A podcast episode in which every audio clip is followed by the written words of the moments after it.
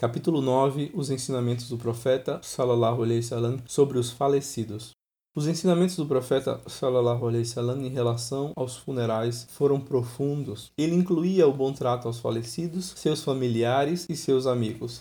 Tal cuidado se inicia na visitação ao doente, recordando da próxima vida, aconselhando que escreva seu testamento e que se arrependa de suas faltas, pedindo aos que o cercam que o incentivem a recitar o testemunho de fé. La ilaha illallah, não há outro Deus além de Allah, para que estas sejam suas últimas palavras. De toda a humanidade, o profeta sallallahu alaihi wasallam era o mais satisfeito com Allah acerca de seu decreto, oferecendo a ele os maiores louvores. Chorou pela morte de seu filho Ibrahim, por misericórdia e por compaixão a seu filho. Mas seu coração estava cheio de resignação e gratidão a Allah. Sua língua estava ocupada com o louvor. Disse o profeta, sallallahu alaihi wasallam, os olhos derramam lágrimas e o coração está cheio de pesar, mas dizemos apenas aquilo que agrada a Allah. Ele proibiu que as pessoas gritassem ou se batessem nessas ocasiões. Foi estipulado em seus ensinamentos que se apurassem a preparação do falecido para o encontro com o seu Criador, banhá-lo e usar uma mortalha de tecido branco, também foi determinado que cobrisse o rosto e o corpo do falecido e fechassem os seus olhos. Em algumas ocasiões, ele beijava o falecido. Ordenou que o falecido fosse banhado três vezes, cinco ou mais vezes, usando cânfora no último banho. Não lavava o Marte morto em uma batalha, apenas removia o couro e o metal dos mártires e os enterrava com suas roupas, sem oferecer uma oração fúnebre por eles. Ordenava que um falecido no Ihran, isto é, estado de consagração para peregrinação maior ou menor, fosse banhado com água e sidr, que é folha de lótus, e que usassem o tecido de seu Ihran como uma mortalha. Proibiu perfumá-lo ou cobrir a cabeça.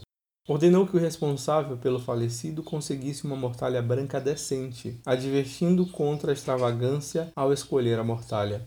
Se a mortalha não fosse suficiente para cobrir todo o corpo, ele, sallallahu alaihi wasallam, cobria a cabeça e punha uma folha de palma sobre as pernas. Seus ensinamentos sobre a oração fúnebre. Costumava orar pelo falecido fora da mesquita, ainda que também pudesse fazê-lo de igual forma na mesquita. Entretanto, esta não era sua prática usual.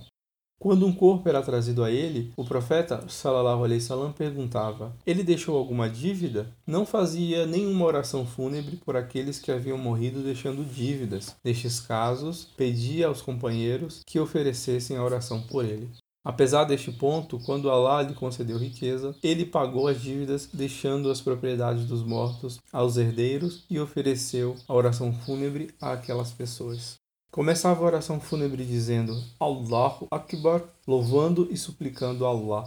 Costumava dizer Allahu Akbar quatro ou cinco vezes. Costumava incentivar as pessoas a rezarem sinceramente por seus falecidos. Algumas de suas súplicas eram as seguintes: Allahumma aghfir li والميتنا والسخيرنا والكبيرنا والذكرنا والأزعنا اللهم من أيده منا الفاهيخ على الإسلام والما توافيته منا فتوافه على إما اللهم لا تحرمنا أجراته ولا تفتنا بعد que significa, Allah, perdoa-nos os vivos e os nossos mortos, a nossos jovens, a nossos anciãos, a nossos homens e as nossas mulheres. Allah, a quem mantenha com vida dentre nós, que seja dentro do Islã, e a quem dê a morte, que morra com fé. Allah, não nos prive da recompensa e não nos sujeite ao juízo de nossas causas. Coletado por Tirmizi, Nasai ibn Majah.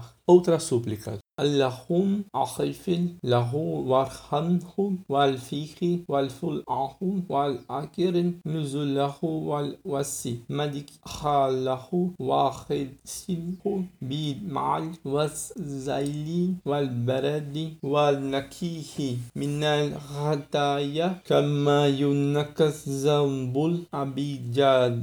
من النس والأبيجيل دارا خيرا من دار آله والأهلا خيرا من أهله والزوجا خيرا من زوجه والكيه فتنة الكبر والعذاب النخ que significa: "O Allah perdoa-o, tenha misericórdia dele, purifica-o, seja generoso com ele, permita que sua entrada seja ampla e confortável, lava-o com água, neve e granizo, purifica-o dos pecados como uma veste branca é purificada da terra quando lavada, compensa-o com um lar melhor que o lar terreno, companheiros melhores que seus companheiros terrenos e uma cônjuge melhor que seu cônjuge terreno, proteja-o contra as provações do túmulo e o fogo do inferno. Coletado por Muslim costumava colocar-se de pé para oração em frente à cabeça do falecido, quando homem, e em frente à cintura da falecida, mulher.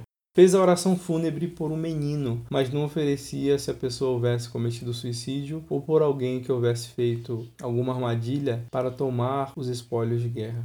Fez a oração fúnebre para uma mulher que foi apedrejada. Ofereceu oração por Najashi em sua ausência, da mesma forma que fazia para qualquer pessoa falecida, mas não ofereceu a todos que faleceram em outras terras. Se faltava uma oração fúnebre, então rezava em frente ao túmulo. Seus ensinamentos sobre enterros.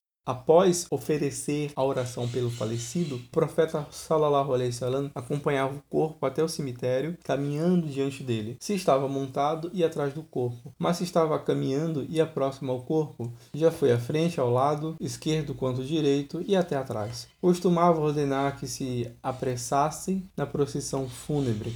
Não se sentava antes que o corpo fosse baixado e posto em uma cova. Ordenava a seus companheiros que levantassem ante uma procissão fúnebre que estivesse passando, mas está corretamente relatado que algumas vezes permaneceu sentado. Era parte de seus ensinamentos não enterrar os mortos ao nascer do sol, pôr do sol ou ao meio-dia. Estava também dentre seus ensinamentos fazer um nicho para o corpo sobre um dos lados da sepultura, cavar profunda a cova e ampliar o espaço para a cabeça e os pés. Tirava três punhados de terra em volta da cabeça do falecido quando este era enterrado. Após o enterro, punha-se de pé diante do túmulo, orando pelos mortos, e ordenava a seus companheiros que fizessem o mesmo, como coletado por Abu Daud. Nunca se sentava para recitar o Corão em uma tumba, nem sequer dizia La ilaha illallah ao falecido. Ensinou a não anunciar em voz alta a morte de uma pessoa importante, como era um costume pré-islâmico, proibindo esta prática. Seus ensinamentos com relação aos túmulos e condolências. Não estava dentre seus ensinamentos elevar ou construir qualquer coisa sobre os túmulos, nem cobri-los com gesso ou construir domos sobre eles. Quando enviou Ali anhu ao Iêmen, disse que destruísse todos os ídolos e que nivelasse os túmulos. Sua própria prática era nivelar os túmulos elevados. Proibiu que enfeitassem ou escrevessem nas sepulturas. Ensinou aqueles que quisessem reconhecer uma sepultura que colocassem uma pedra sobre ela proibiu que rezassem sobre os túmulos e advertiu contra fazerem de sua sepultura o local de adoração. Ensinou que os túmulos não deveriam ser maltratados, pisados, sentar sobre eles ou apoiar-se neles, muito menos glorificados e adorados. Costumava visitar os túmulos de seus companheiros para suplicar por eles e pedir a Allah que os perdoasse. Sua suna ao visitar as sepulturas era dizer Assalamu alaikum al-aliyari min al-mu'minina wal-muslimina wal-inna inshal Allahu bikum la lahikum nas'al-laha lana wal-lukumul afiyah que significa que a paz esteja convosco, ó habitantes deste lar de crentes e muçulmanos. Na verdade, nós nos uniremos a vós, se for o desejo de Allah, e pedimos a Allah que nos conceda proteção contra todo o mal. Coletado por Muslim.